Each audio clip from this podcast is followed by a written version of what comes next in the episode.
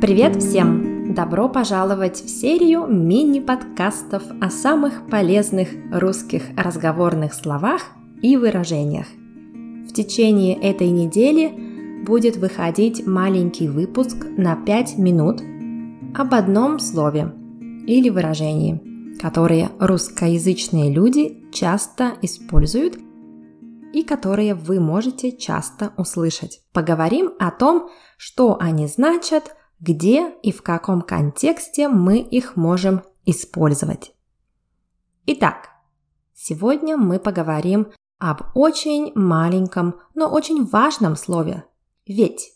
Ведь – это частица. Это грамматический термин «частица». Ведь используется для усиления значения. Помните, я говорила, что обычно русские не очень экспрессивные внешне, немного жестикулируют, немного улыбаются, обычно не меняют интонацию очень сильно, говорят в более ровном темпе и в более ровном тоне. Свои сильные эмоции они выражают такими усилительными словами, усилительными частицами. Слово «ведь» называется смысловой частицей. Оно усиливает смысл сказанного. Если ведь стоит в вопросе, то оно показывает, что говорящий уверен в ответе, но просто хочет проверить это. Посмотрим на примеры. Одна подруга говорит другой. «Почему ты думаешь, что должна готовить и убирать дом каждый день? Ты ведь не домохозяйка? У тебя тоже есть работа».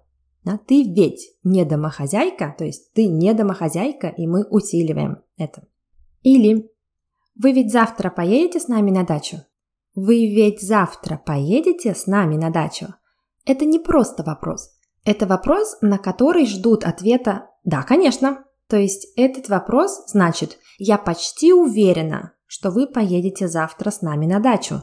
Я просто спрашиваю, чтобы проверить, что это правда. Или другой пример. Почему ты такой пессимист и всегда все видишь в черном цве- цвете? Ведь у тебя же такая прекрасная жизнь. Хорошее здоровье, большая семья, хорошая работа, красивый дом. Да? Ведь у тебя такая прекрасная жизнь. Это усиление. Другой пример. Мы ведь еще встретимся. Мы ведь еще встретимся. Опять, мы уверены, что мы встретимся но мы просто проверяем, что это правда. Другой пример. Где ты работаешь? В финансах? Но ты ведь так любила музыку. Я всегда думала, что ты будешь певицей. Еще пример. Почему он не отвечает на звонок? Он ведь знает, что я переживаю. Да? Он ведь знает. Мы показываем, что он точно знает, что я переживаю. И еще один пример. Странно, что он так плохо себя повел с тобой. Он ведь обычно такой воспитанный. Странно, что он так плохо себя повел с тобой. Он ведь обычно такой воспитанный, да? А он ведь, то есть мы показываем, опять усиливаем, что мы что-то ожидаем. Хорошо. Но также слово «ведь» может значить «потому что» или «так как». Давайте посмотрим на примеры. Первый пример. Директор ушел сегодня рано, ведь завтра праздник. Мы можем легко заменить «ведь» на «так как» Или потому что. Директор ушел сегодня рано, так как завтра праздник. Второй пример. Стало намного холоднее, ведь уже октябрь. Это значит, что стало намного холоднее, потому что уже октябрь.